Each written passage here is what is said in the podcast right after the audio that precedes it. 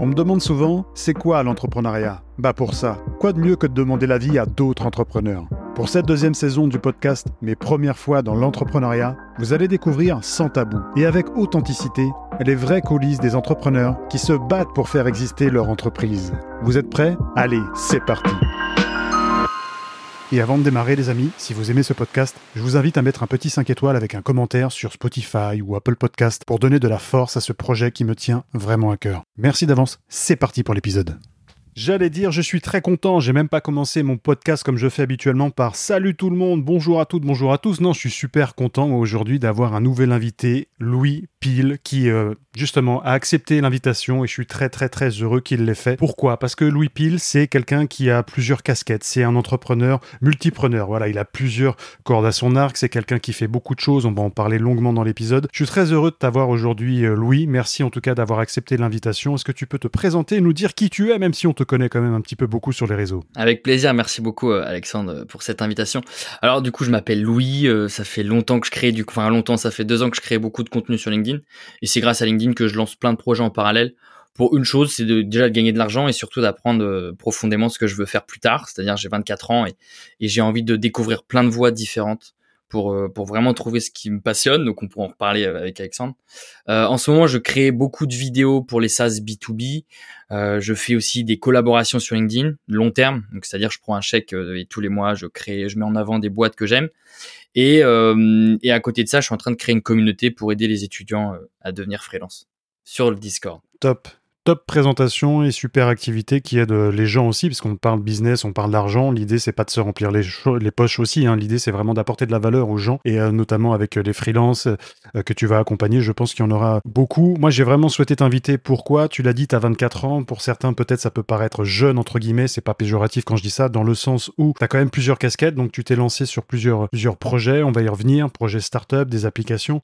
mais tu as une vision que moi, j'adore, j'adhère. Aujourd'hui, j'ai 38 ans et ce que je veux dire, c'est que ce que j'aime, c'est la valeur qu'on va délivrer et ensuite se concentrer sur l'argent. Quel est justement ton rapport par rapport au réseau? Ça fait deux ans que tu es sur LinkedIn. Je pense que tu vois beaucoup de choses passer. Il y a un post que j'avais beaucoup apprécié de toi où tu dis euh, quand tu ouvres justement LinkedIn, tu as l'impression que l'entrepreneuriat c'est facile. C'est quoi ta vision par rapport à ça justement sur le réseau? Euh, moi, je trouve que ça devient de plus en plus malsain, pour être très honnête. Euh, du coup, mais c'est pour ça que maintenant, je créer beaucoup, je passe beaucoup plus de temps à créer qu'à consommer. Avant, euh, je créais et je consommais, mais je consommais beaucoup trop. Et c'est tout bête, mais euh, quand on, tu passes plusieurs euh, plusieurs heures par jour à consommer, à liker, à commenter les posts des autres, alors c'est cool, tu commences à avoir de l'engagement, à avoir des gens qui te connaissent. Mais derrière, tu vois tout le temps les mêmes posts, tout le temps la facilité, tout le temps, tout le monde gagne énormément d'argent sans rien foutre. Et du coup, toi inconsciemment, quand toi ça t'arrive pas, tu dis bon bah moi c'est que j'ai j'ai pas de chance ou je suis pas sur le bon chemin ou je fais il y a plein de choses que je fais pas bien. Alors qu'en réalité sait tous, il y a énormément de, vendeurs de rêves et de vendeurs de formation derrière. Donc ouais, je pense que je trouve ça très malsain, même si c'est, même si je le conseille aux gens de, créer du contenu, mais toujours euh, de consommer euh, le moins possible. C'est c'est débile de, de, dire ça, mais euh, plus on consomme et, et plus notre santé mentale prend cher. Ta vision elle est intéressante par rapport à ça parce que du coup tu dois aussi chercher l'inspiration toi en tant que créateur de contenu et comment faire pour justement bah, la, chercher? Bah, en général c'est par tes propres inspirations. Tu vas peut-être nous en parler où est-ce que tu vas cultiver tout ça notamment, mais essayer de pas du coup se comparer aux autres parce que quand il y a beaucoup de personnes qui véhiculent des mauvais messages entre guillemets, c'est difficile notamment de faire la distinction. Ouais, ah ouais complètement, c'est sûr. Ah, je fort. Et ton inspiration, toi, du coup, tu vas la chercher où? Euh, bah, C'est assez contre-intuitif, mais je vais pas la chercher sur LinkedIn, je vais la chercher beaucoup sur YouTube. Euh, moi, je m'inspire énormément des gros créateurs YouTube, euh, principalement, par exemple, quand j'essaie de mettre des, des, des collaborations euh, en, en, avant, euh, j'essaie de faire des vidéos où j'essaie de créer justement des, des, concepts autour du sponsor, autour de leur thématique, pour éviter de saouler trop les, toutes les autres, bah, l'audience qui me suit. Et, euh, et, non, vraiment beaucoup de YouTube parce que les YouTubeurs, ils ont cet aspect créatif où ils sont obligés sans arrêt d'innover, d'innover, d'innover. Alors que sur LinkedIn, en vrai, on va pas se mentir, il y a très peu de créativité. Donc, dès que tu as une petite fibre un peu créative, tu t'en sors beaucoup plus facilement. Donc, c'est pour ça que je m'inspire beaucoup des meilleurs sur YouTube. Hmm, T'as raison. Pour justement bah, mettre en avant tes projets, tes vidéos. On va en parler justement tout à l'heure dans tes premières fois. Et là, on aborde, on aborde, du coup la première. La première fois où tu t'es lancé, euh, je crois que c'était un service pour, pour influenceurs. Bon, ça n'a pas forcément été euh, productif, entre guillemets. Est-ce que tu peux nous dire un petit peu comment ça s'est passé, comment tu l'as vécu, justement, euh, comment tu as vécu cette chose qui n'était pas forcément positive, entre guillemets, sur le long terme? Ouais, c'était une catastrophe. en gros, j'étais étudiant Et bon, ça, je le, fais court, mais j'étais étudiant et moi, je voulais absolument quitter les cours pour entreprendre, monter ma boîte. Et mes parents voulaient pas trop parce que j'avais un, parcours scolaire très catastrophique et ils avaient surtout peur de, de, que je quitte les cours sans diplôme. Hmm. Et du coup, j'avais fait un deal avec mes parents. Je leur avais dit bon, écoutez, dès que j'ai une idée de projet, je, je quitte les cours, je lance ma boîte. Vous me laissez un an pour gagner de l'argent. Et si au bout d'un an je gagne pas d'argent, soit je reprends les études, soit je retrouve un taf. Hmm. Et du coup, ça a été un deal assez cool avec mes parents. Donc ça, j'ai une chance et je les remercierai toujours de, de m'avoir soutenu depuis le début. Et euh, j'ai pris la première idée, parce que je voulais tellement me barrer des cours, j'ai pris la première idée, c'était euh, à l'époque où les influenceurs explosaient, et il y avait encore très peu d'acteurs, en tout cas sur le marché, c'était il y a quatre ans, et je me, rendais, je me suis rendu compte que les influenceurs euh, avaient un, un, pouvoir de ouf, beaucoup de visibilité, mais personne euh, n'arrivait à créer leur propre marque. Et moi, je m'étais dit, comme moi, j'avais déjà fait du dropshipping et tout ça mmh. avant, je connaissais un petit peu comment ça marchait, créer un produit, etc. Et euh, je, du coup, j'ai proposé un service, c'est de créer la marque euh, des influenceurs et moi je prenais une commission sur chaque vente des, du produit de l'influenceur. Okay. Et, euh, et je me suis très vite rendu compte que c'était euh, catastrophique parce que euh, la cible des influenceurs était pas du tout une cible euh, que moi j'appréciais. du coup, j'ai après j'étais en contact bien la, la plupart du temps j'étais en contact avec les, les managers. Donc, du coup, j'étais très peu en contact avec les influenceurs et c'était en fait j'ai pas du tout aimé cette cible. C'était ils se prennent trop la tête il euh, y a que les, c'est eux les plus beaux, les plus forts. Et du coup, ils vous, ils vont, ils m'ont fait énormément galérer. Euh, ils m'ont envoyé, ils on, on réservait des, des, rendez-vous. Euh, ils, ils, se pointaient pas. Ah, désolé, on est sous, sous l'eau, etc. Que des trucs comme ça. Au niveau de l'argent, ils voulaient jamais payer. Euh, enfin bref, j'ai pas du tout aimé cette cible. Et du coup, j'ai passé euh, plusieurs mois à contacter des influenceurs, sachant que c'est une cible qui est assez quand même compliquée à atteindre, parce que les managers, ils reçoivent tous les jours plein de mails. Donc du coup, moi, je me faisais chier à faire des vidéos personnalisées pour l'influenceur, pour expliquer exactement ce que je pouvais lui apporter. Et, euh, et, à chaque fois, euh, c'était une catastrophe. Ah, T'allais super loin dans la démarche. Tu te contentais pas juste d'envoyer un mail, tu faisais une vidéo personnalisée pour l'influenceur en question. Ouais. Ouais, donc là, du coup, j'avais un taux de réponse qui était assez, assez bon. Euh, du coup, les trois quarts des influenceurs me répondaient, sauf les très très gros. Euh, passé à un million d'abonnés, il y avait rarement euh, suite, en tout cas, où il fallait que je relance. Euh, donc ouais, j'avais des taux de réponse, mais très peu de personnes voulaient me faire confiance pour une chose unique, c'est que bah, j'avais pas de j'avais pas de, de portfolio quoi à montrer. Ok, t'as fait ça pour qui? Bon bah j'ai créé aucune marque, donc ça, ça a un peu compliqué et c'est là où j'ai eu un peu de mal avec le fake it until you make it, sachant que moi j'ai été plongé très tôt par euh, par The Family, j'avais acheté leur formation et tout à l'époque. Donc là, je me suis carrément planté euh, sur ce fake it quoi. Ça arrive, mais je pense que tu en as tiré aussi des, euh, des, enseignements par rapport à ça, parce que ça t'a pas, ça t'a pas refroidi entre guillemets. T'es parti après sur un autre projet, on va y venir. Euh, quand tu dis justement que t'aimes pas trop ce milieu-là, le côté influenceur, euh, pourquoi? Parce que c'est, quoi tes valeurs aujourd'hui que, que tu défends par rapport à ça? On, on, pourrait se dire tiens, un influenceur, s'il te met en avant, c'est cool pour le business, pour le projet, ça va t'aider. Mais je pense que même si ça aurait fonctionné avec un gros influenceur à un million d'euros, finalement, ça n'aurait pas été en phase avec tes principes et tes valeurs, si je comprends bien. Ouais, c'était ça. Mais après, c'était plus, euh, comme j'ai pas vraiment travaillé avec eux, c'était plus euh, la relation que, que j'ai, que j'ai réussi à créer avec eux. Euh, j'ai, l'impression que c'est des, enfin, en tout cas, à l'époque, c'était des gens pas vrais. Euh, ils pensent qu'à la thune. alors, je dis pas que c'est mal de penser qu'à la thune, mais, mais c'était vraiment la thune malsaine. c'était tout le temps, fallait penser à argent tout le temps. et puis surtout, le fait que toutes les marques, moi, je me suis mis après à leur place, le fait que toutes les marques leur offrent tout gratuitement. Ouais. Ils vont dans des hôtels, c'était gratuit pour eux. Ils vont, ils veulent une, utiliser une marque, c'est gratuit pour eux. Ne, un influenceur ne paie rien. Et du coup, quand toi, tu essaies de lancer un service mmh. et tu lui dis bon bah faut payer ou alors je prends des commissions, là c'était, euh, ça crée des problématiques. Ils ont été mal habitués en fait. ouais, ouais non mais c'est moi qui, qui ai aussi inventé un mauvais service. Hein. Bon, après c'est aussi normal dans le sens ils ont une communauté, c'est normal que les marques un petit peu viennent à eux. Ils sont, il y a, y a un engagement gagnant-gagnant dans dans les deux parties. Mais bon, c'est vrai que c'est un peu délicat quand tu veux essayer de les les contacter. Ok, on passe du coup à cette deuxième première fois où tu nous parles d'un autre projet que tu as lancé, cette fois-ci en association avec ton frère, ton frangin. Donc c'est la première application. Est-ce que tu peux nous en dire un petit peu plus? Ouais, donc là pour le coup, je suis parti d'une vraie problématique que moi j'avais. Euh, c'est quand je suis arrivé sur Bordeaux, je connaissais personne. En tout cas, très peu d'entrepreneurs parce que j'étais à l'école euh, et que j'avais 21 ans. Euh, et je voulais rencontrer les entrepreneurs. Donc j'avais fait une fois un meeting, tu sais, dans les, bah, les after work, les trucs. Ouais. Super gênant parce que tu arrives là-dedans, euh, il suffit que tu un peu de retard et tu vois les groupes sont déjà formés, donc tu sais pas trop euh, vers qui aller. Et du coup, je m'étais dit bon, en fait, il faut faire le happen des entrepreneurs. Où en gros, tu as une application, tu vois les gens autour de toi et tu vois qui est dispo pour boire un café, une bière, un passage, etc. Et du coup, j'ai lancé ça. Donc j'ai j'ai lancé ça avec mon frère. Euh, lui, il n'était pas à temps plein dessus parce qu'il avait déjà un travail à côté, mais moi, j'étais à temps plein dessus parce que bah, c'était le deal avec mes parents. Et euh, du coup, bah, j'ai appelé euh, des écoles, j'ai appelé des entreprises pour, pour sponsoriser l'application, pour m'aider à, à développer l'application. Parce que l'application était sur YouTube, mais je l'ai faite en no code et c'était une application mais éclatée. Parce qu'en fait, les gens étaient tellement habitués, tu sais, à Instagram où tout est fluide. Euh, tu vas sur la messagerie à part LinkedIn, mais tout est fluide. Tu vas sur la messagerie, ça pop, c'est fluide, c'est beau. Euh, moi, mon application, euh, je l'ai fait en no-code tout seul dans ma chambre. C'était pas beau du tout. Euh, il y avait une messagerie, elle était horrible. Tu voyais à peine les messages, donc c'était une catastrophe. Donc il y avait très peu d'interactions sur l'appli. Et, et j'ai réussi à avoir, je sais pas, 500 ou 600 utilisateurs. Mais le jour où je leur ai demandé de payer, trop compliqué quoi. Ciao, bye bye. Il y avait plus, plus personne, mais c'est déjà pas mal, hein, 500, 600 utilisateurs pour une application justement qui a été créée en no-code. C'est bon, c'est bien. Ouais, mais c'était trop compliqué à monétiser. Euh, après, je suis allé voir. C'est pour ça qu'après, je suis allé voir des entreprises pour leur dire bon bah voilà, euh, j'ai une application qui commence à générer un peu de trafic, mais euh, mais après j'étais trop jeune, j'ai fait énormément d'erreurs dans mes démarches. tu vois, j'avais pas assez d'empathie pour l'entreprise qui voulait me payer. J'avais plus de l'empathie pour moi de me dire putain j'ai besoin de thunes. J'espère que l'entreprise va me donner un chèque, alors que j'étais pas du tout euh, dans sa place. Ok. Et justement, ces deux premières fois qu'on vient d'aborder, c'est des projets qui n'ont pas forcément abouti. Qu'est-ce que tu en tires de ces leçons? Est-ce que tu as tiré des enseignements? C'est quoi les, les conseils que tu pourrais donner par rapport à justement ce que tu as vécu comme euh, faux départ entre guillemets?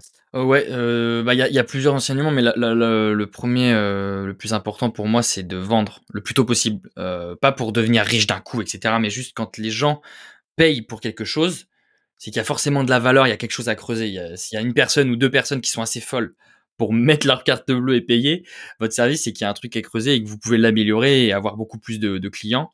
Euh, mais c'est pas parce que vous avez des utilisateurs en gratuit ou que vous avez récupéré des mails, je ne sais où, que ça veut dire que votre projet va cartonner loin de là.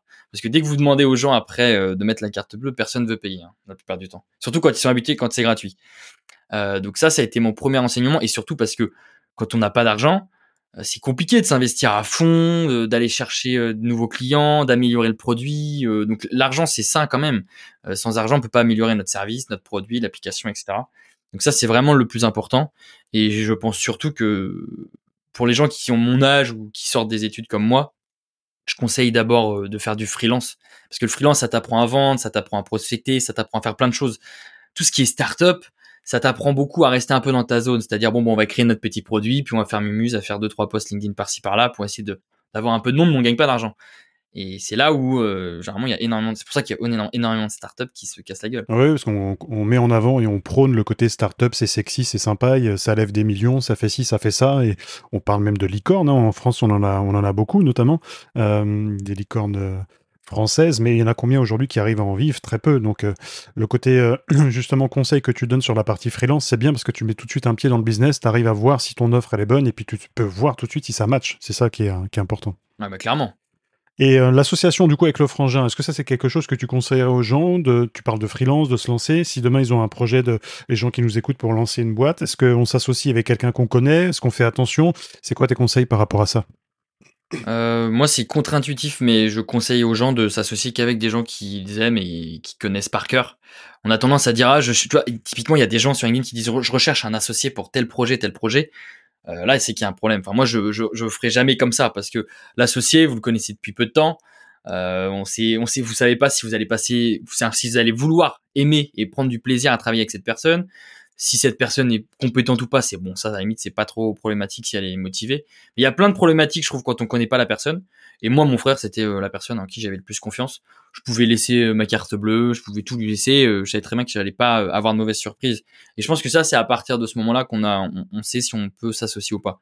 Si on peut faire confiance à ce point-là, c'est-à-dire de laisser la carte bleue, laisser des papiers importants, un téléphone, un truc, c'est que là, on, on est capable de dire que on peut s'associer.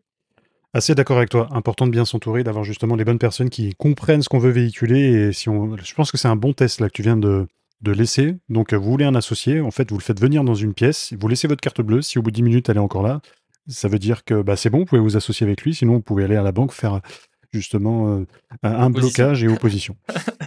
yes, on a. Après, il y a aussi la motivation. Ouais. Euh, la motivation, euh, typiquement, moi, j'étais quelqu'un qui travaillait, qui, qui, qui, voulait travailler beaucoup. Euh, si euh, vous, vous êtes prêt à travailler 10-12 heures par jour et que la personne, euh, au bout de... Elle veut avoir la vie de salarié, c'est-à-dire à 17 heures, terminer les, terminer le travail et puis on va boire des coups avec les copains. Là, ça va vite créer de la, de la friction entre, entre associés, parce qu'il y en a un qui va bosser, l'autre qui va moins bosser. Hmm. Si ça marche pas, ça va faire du conflit. Si ça marche, il y en a un qui va dire c'est moi qui ai tout fait, et ça va quand même faire du conflit. Donc dans tous les cas, ça va faire du conflit s'il n'y a pas la même motivation. Ah, c'est sûr, la motivation, c'est hyper important. Euh, on aborde du coup avec toi cette troisième première fois où là, tu te lances un peu plus dans le concret. Tu vas, c'est la première fois du coup où tu t'es lancé dans les projets 3D. Je pense que ceux qui te suivent sur LinkedIn, comme moi notamment, on a pu voir pas mal de vidéos d'illustration où tu es notamment sur une vidéo à la plage et puis tu mets en avant des, partenaires aussi. Donc euh, c'est vraiment intéressant de voir ton évolution par rapport à ça. Donc comment ça s'est passé? La 3D, c'était tout de suite instinctif Tu t'es dit, il y a un truc, il y a un créneau à prendre. Comment t'en es venu? Parce que je crois que c'est là, là où tu as gagné tes premiers euros du coup avec ce projet. Ouais, exactement. Bah, en fait, c'est quand j'ai euh, arrêté l'application avec mon frère. Il me restait plus beaucoup de mois euh, entre pour le deal avec mes parents. Donc il fallait forcément que je gagne de l'argent. Et là, j'ai eu la meilleure motivation de ma vie. Parce que quand vous êtes dos au mur et que on vous dit bon bah c'est un peu comme le chômage d'ailleurs. Quand il vous reste deux mois de chômage, généralement les gens se bougent le cul. Quand on leur dit vous avez un an et demi de chômage, bon bah je vais faire des événements, je vais voilà. Et du coup là j'ai une super motivation et, euh, et j'ai écrit bêtement euh, bon bah pourquoi ça n'a pas marché, pour qu'est-ce qui a à peu près marché, euh, qu'est-ce que j'ai aimé faire, qu'est-ce que j'ai pas aimé faire. vraiment comme à comme au collège hein. et je me suis rendu compte que tout ce que j'aimais faire c'était la créa c'était euh, Hmm. créer des vidéos créer des teasings pour parler de mon application euh, et j'avais commencé à faire un petit peu de 3D pour euh, vraiment mettre en avant mon application dans l'espace et tout. Enfin, j'étais parti dans un storytelling de ouf. Et, euh, et ça, j'ai pris un plaisir fou à le faire. Euh, et, et de l'autre côté, j'aimais pas, euh, j'ai pas aimé forcément faire l'application. J'ai pas aimé appeler les gens pour savoir bon bah qu'est-ce que t'aimes, qu'est-ce que t'aimes pas. Tu sais faire les tests utilisateurs. J'ai pas, j'ai détesté. Je me suis dit bon bah peut-être que je suis pas encore fait ou prêt pour euh, créer un produit et appeler des gens. Peut-être qu'il faut déjà commencer euh, à, être dans le dans la partie créa. Donc petit à petit, j'ai commencé à, vendre des premières vidéos. Donc ça, personne les a vues et heureusement parce que c'était affreuse. Mais j'ai vendu des vidéos assez chères quand même. Pour, au tout début, ouais, ça allait. J'a- J'arrivais quand même à bien vendre. Euh, j'ai vendu des vidéos pour des pharmacies, mais qui étaient affreuses, franchement. euh. Mais après, dans les pharmacies, ça se voit pas, parce que du coup, les pharmacies, si tu remarques, les pubs, elles sont très moches. Donc, faire une vidéo moche, ça se voit pas trop, mais c'est comme ça que ça, ça a commencé. Puis, petit à petit, euh, je me suis dit, bon, en fait, il y a énormément de freelance vidéo. Il faut que j'arrive à, à avoir mon truc en plus, quoi. Et je suis tombé euh, amoureux de la 3D. Et puis, petit à petit, j'ai commencé à créer du contenu sur LinkedIn. Et comme j'ai vu avait, il y avait personne sur LinkedIn qui parlait, en tout cas, qui montrait ce que moi je montrais en 3D, bah là, j'ai commencé à attirer énormément de gens. Pour une chose euh, assez, assez bête, c'est que les trois quarts des artistes 3D qui, il y en a pas beaucoup qui comment, enfin, qui publiaient, mais ceux qui publiaient, publiaient des trucs un peu trop artistiques. Tu vois, une boule qui fait mumuse, un triangle, et, ça, les entreprises, elles peuvent pas se projeter dans la 3D. Moi, essayé vraiment de faire des vidéos storytelling en 3D où je mettais en avant un produit euh, dans, dans l'espace ou dans une ville, etc. Et du coup, les entreprises, indirectement, elles arrivaient à se projeter un peu plus avec la 3D. Ok, intéressant. Et du coup, comment tes parents ils ont réagi par rapport à ça? Il te reste quelques mois, tu te lances dans la 3D, bon, t'as pas tout de suite tes premiers clients, j'imagine. Là, ils voient que ça fonctionne, que du coup, tu kiffes aussi ce que tu fais, tu as un petit peu tiré des enseignements de, ces, premiers, euh, premières boîtes que tu as lancées. Euh, comment ils réagissent? Est-ce qu'ils sont contents pour toi? J'imagine que oui, mais c'était quoi leur première réaction? Euh, j'étais super content. Super content parce qu'ils m'ont vu beaucoup bosser quand même. Parce que même si j'ai pas gagné beaucoup d'argent les huit premiers mois à force de lancer des projets à la con, ils me voyaient quand même vraiment euh, intense dans ce que je faisais. C'est-à-dire, je voyais plus mes potes, euh, je sortais plus le week-end, euh, j'avais plus de copines. Enfin, vraiment, j'ai fait des concessions de ouf. Alors, je dis pas qu'il faut forcément faire ça, mais ce que je veux dire, c'est que mes parents, je me mets à leur place, euh, ils m'ont vraiment vu bosser de ouf. Et hum, ils se sont dit, si ça marche pas, il s'est donné à 100%. C'est pas comme s'il m'avait laissé un an et j'avais fait la teuf toute, toute l'année, quoi. Non, j'ai vraiment bossé, donc ils ont, ils ont été assez euh, contents de voir que, bon, bah, que le travail paye forcément un jour. C'est fort ce que tu dis parce que ils voient, justement peut-être que tu ramènes pas d'argent entre guillemets, mais quelque part ils te voient tu t'investis, tu fais des sacrifices euh, plutôt que d'aller t'amuser avec tes potes dans un bar. Bah tu fais quoi? Tu es en train de développer tes projets. Euh, justement, c'est quoi que tu conseillerais par rapport à ça euh, aux gens qui nous écoutent? À ce qu'on disait tout à l'heure, tu ouvres ton LinkedIn, bah tu vois quoi? Tu vois des gens qui prônent l'entrepreneuriat facile, ils sont en train de manger du quinoa et puis ils travaillent que deux heures par semaine, ils font 10 000 euros par mois. Est-ce qu'il faut travailler absolument 14 heures par jour? Est-ce qu'il faut beaucoup s'investir au début? Comment on fait justement pour trouver un petit peu un équilibre aussi, pour pas euh, aller au détriment de sa santé mentale dont tu parlais aussi?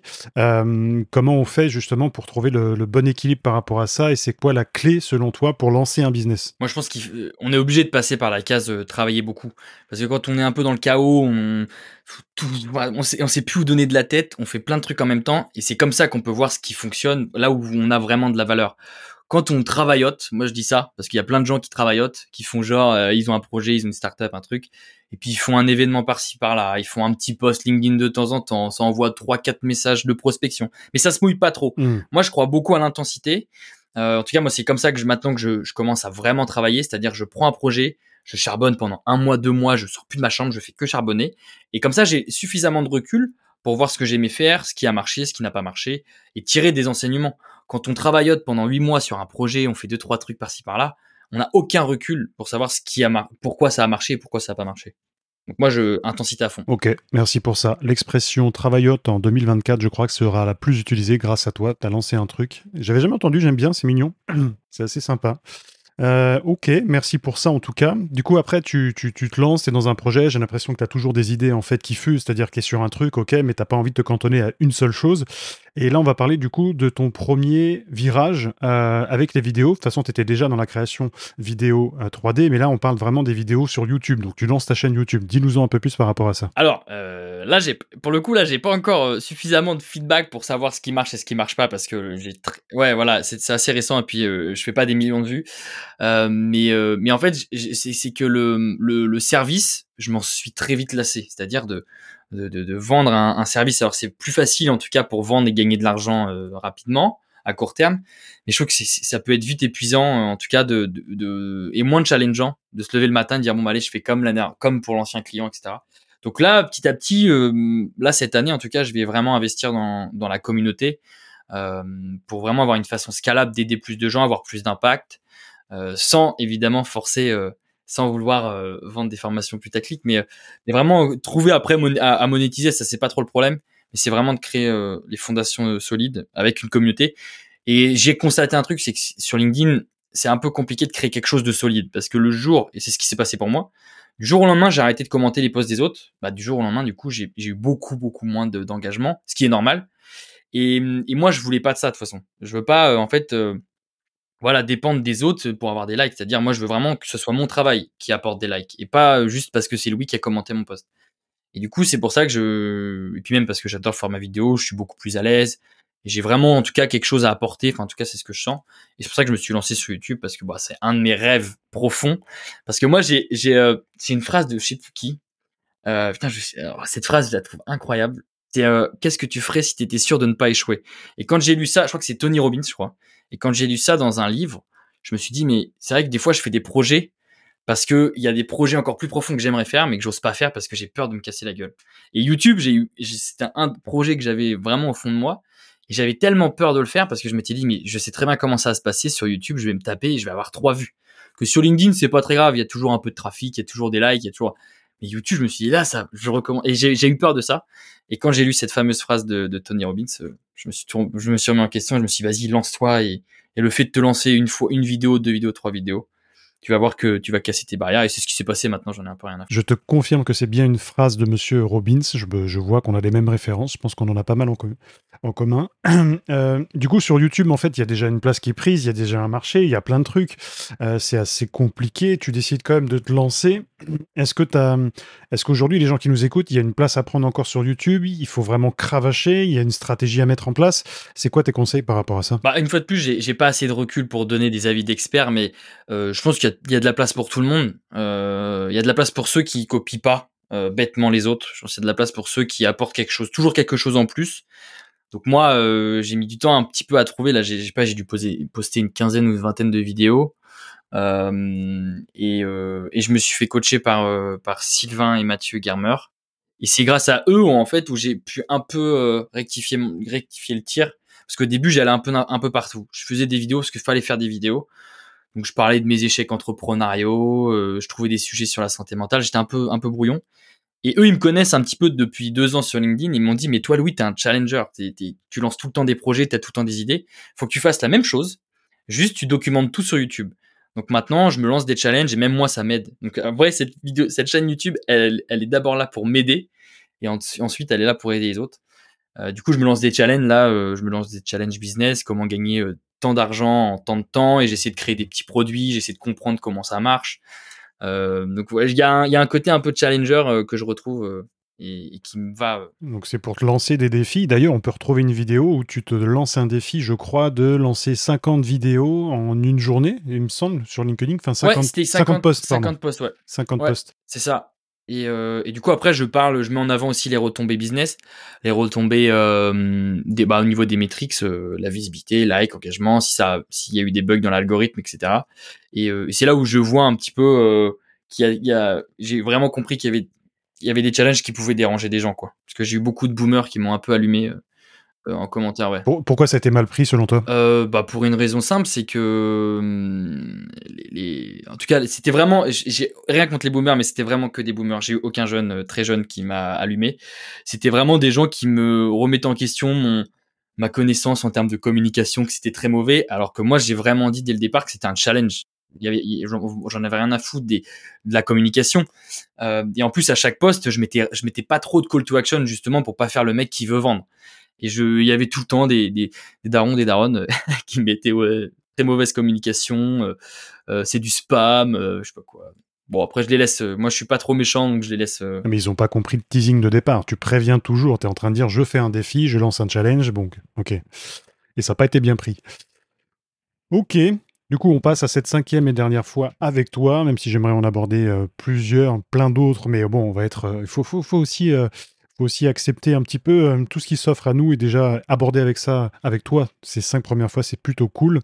Donc, tu as lancé plein de projets, tu as lancé euh, des applications, euh, une première société. Là, après, tu t'es lancé dans la 3D. Là, tu te lances dans le projet YouTube. On se rend compte que tu as, envie, en fait, tu as faim, tu as vraiment envie d'explorer les trucs. Et je pense que voilà, tu pas fini, euh, qu'on pourra refaire un deuxième épisode dans, dans, dans, quelques années pour reparler de tout ça. Avec plaisir. Euh, là, tu vas nous parler de ton premier e-book. Donc, tu décides enfin de mettre un petit peu ton expertise, ton expérience, tes connaissances pour justement aider un petit peu les gens qui se lancent, les indépendants, les entrepreneurs. Dis-nous un peu plus justement de la création, de comment tu es venu à tout ça. Donc, ça, c'est pareil, c'était un challenge euh, que, qui me trottait dans la tête, c'est que je recevais un petit peu tout le temps les mêmes messages et des mêmes profils euh, sur LinkedIn, euh, comment faire ci, comment faire ça. À chaque fois, c'était souvent des gens de mon âge, c'était rarement des, des personnes de l'âge de mes parents. C'est souvent des jeunes, des étudiants, des gens un peu perdus dans leur vie, qui aimeraient gagner de l'argent, vendre des services, etc., être freelance.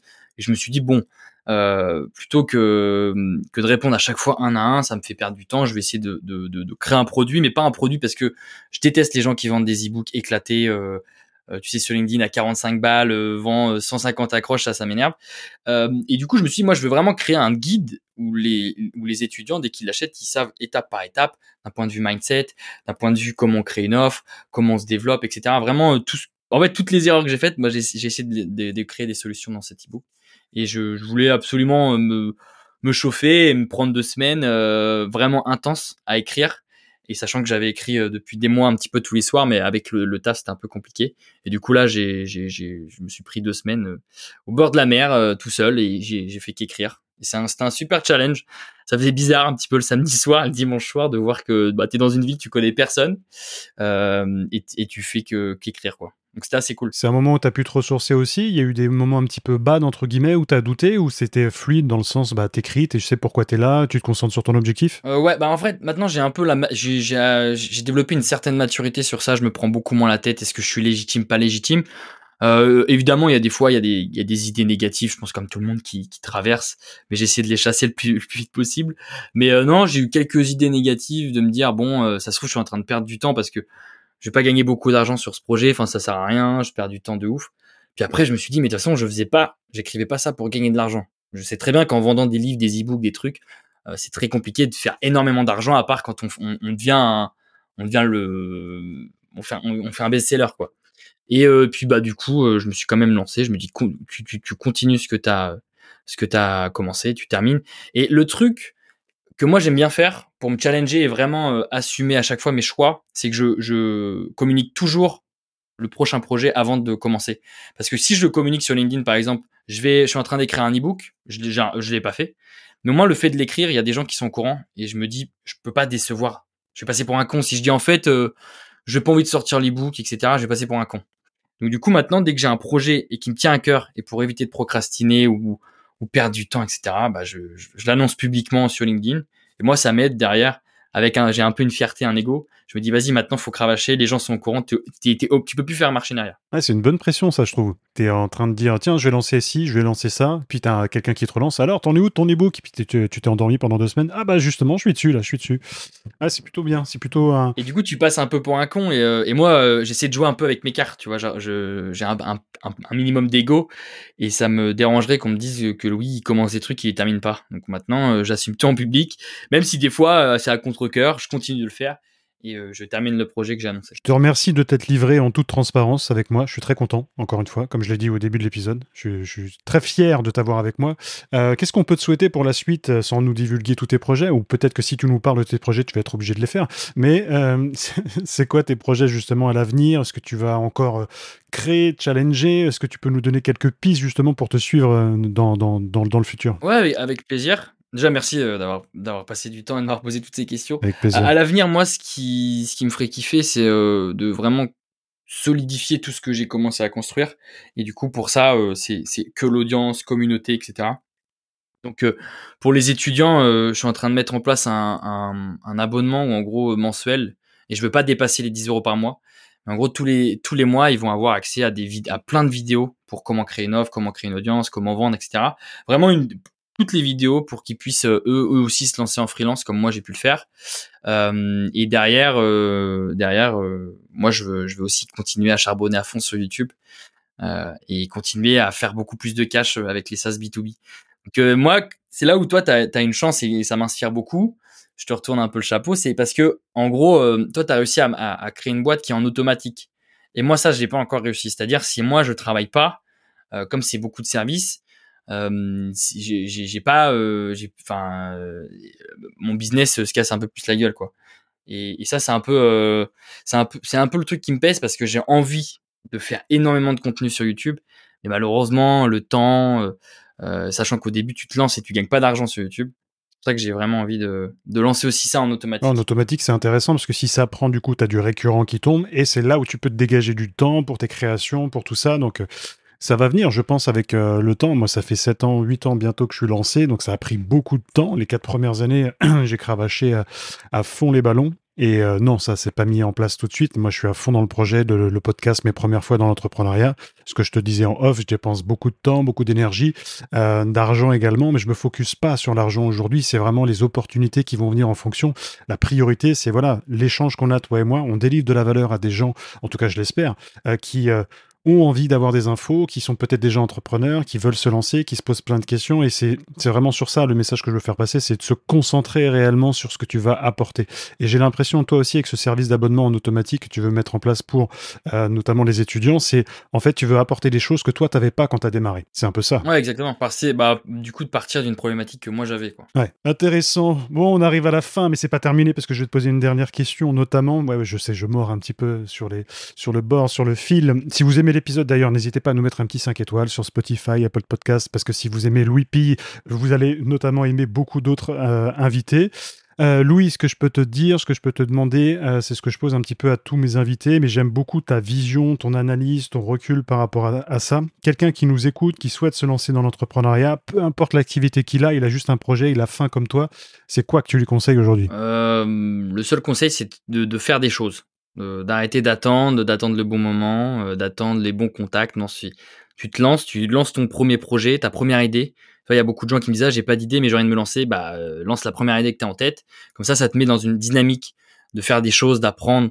Euh, tu te montres parce que tu vas commencer à prospecter, à créer du contenu. Donc vraiment, c'est le côté dynamique qu'il faut aller chercher et pour ça, il faut se lancer le plus tôt possible. ça fait un peu cliché parce que je pense que tout le monde pourrait dire ce, donner ce conseil, mais moi, c'est vraiment le truc que que, que, je referais si je devais commencer euh, à zéro, c'est de commencer dès le départ à faire quelque chose, à vraiment à produire quoi, et pas attendre à, attendre une levée de fonds, attendre de faire ci pour avoir ça. Non, faut faire les choses. se lancer, passer à l'action, parce que comme tu dis, je pense que tu as beaucoup de personnes qui attendent d'avoir le produit fini, et ensuite ils vont voir, ils vont vendre et essayer de voir justement si ça fonctionne. C'est ça un peu l'erreur qu'on fait tous aujourd'hui? Ah ouais, c'est complètement ça. Et, et la, la, deuxième erreur qui va avec ça, c'est que les gens euh, sont pas sont vraiment focus entre lui, enfin sur le, ce qui est euh, utile et non agréable. Et les trois quarts des gens préfèrent être focus sur ce qui est agréable. Donc faire un logo, faire mumuse avec les couleurs, faire des petits posts LinkedIn, euh, j'ai fait un événement, euh, non ça c'est c'est utile mais c'est pas agréable. Enfin, c'est agréable mais pas utile. non, ce qui est utile, c'est juste d'avoir une offre, de, de, de, de, la délivrer à un, un, marché de clients, à un segment de marché et, et, d'aller délivrer après la valeur à ce marché-là. Assez d'accord avec toi. Je te remercie encore beaucoup d'avoir participé. Avec plaisir, Alexandre. Je suis très content. Merci à toi. Et puis, moi, je vous dis à très vite, à la semaine prochaine avec un ou une nouvelle invitée. On verra, c'est la surprise. Salut tout le monde. Ciao. Si vous aimez ce podcast, je vous invite à mettre un petit 5 étoiles avec un commentaire sur Spotify ou Apple Podcast pour donner de la force à ce projet qui me tient vraiment à cœur.